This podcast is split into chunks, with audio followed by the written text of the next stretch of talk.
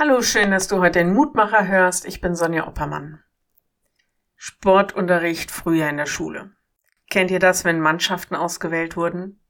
Natürlich wurden immer die sportlichsten Jungs und dann die Mädchen ausgewählt. Blöd für die, die immer als letztes ausgesucht wurden oder die, die eigentlich niemand so richtig in der Gruppe haben wollte. Es gab ganz klare Auswahlkriterien. Die sportlichen, die starken, die schnellen, die Beliebten, wobei das manchmal das gleiche war. Für den Himmel scheint es auch klare Kriterien zu geben, jedenfalls wenn man den heutigen Lehrtext im Zusammenhang liest. Da geht es um die enge Pforte und die verschlossene Tür. Und da sagt Jesus zu den Juden, Leute, macht euch doch nichts vor. Das ist doch kein Selbstläufer in den Himmel zu kommen, nur weil ihr jüdischer Geburt seid oder weil ihr auf dem Papier der Kirche angehört. Das ist noch gar kein Grund für Gott zu sagen, ja, yeah, mit denen will ich meine Ewigkeit verbringen. Warum? Weil ihr euch nicht nach Gott und seinem Willen richtet.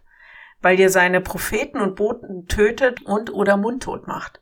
Und weil euch im Grunde das alles mit Gott egal ist. Ihr merkt, ich habe das ziemlich frei und modern übersetzt. Nachlesen kann man das in Lukas 13. Und dann sagt Jesus etwas ziemlich Unerhörtes, was die frommen Juden damals nur vor den Kopf stoßen kann. Jesus spricht, es werden kommen von Osten und von Westen, von Norden und von Süden, die zu Tisch sitzen werden im Reich Gottes.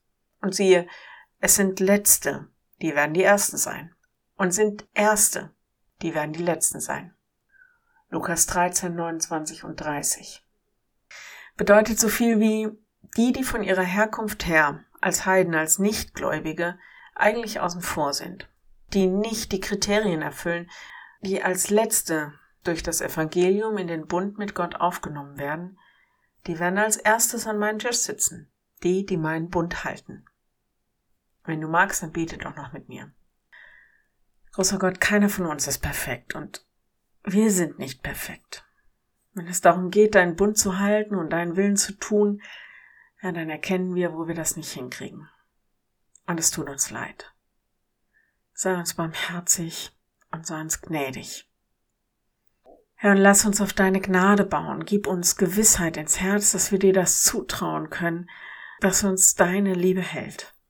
Lass uns nicht nur auf unser Frommsein zählen, sondern darauf, dass du uns erlöst und uns ins Leben ziehst. Manchmal bekommen wir die Bibelstellen nicht so richtig zusammen.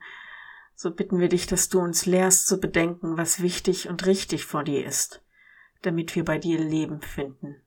Ewiges Leben. So gib uns dein Wort und deine Kraft für diesen Tag. Amen. Morgen ein neuer Mutmacher bis dahin. Bleib behütet. Tschüss.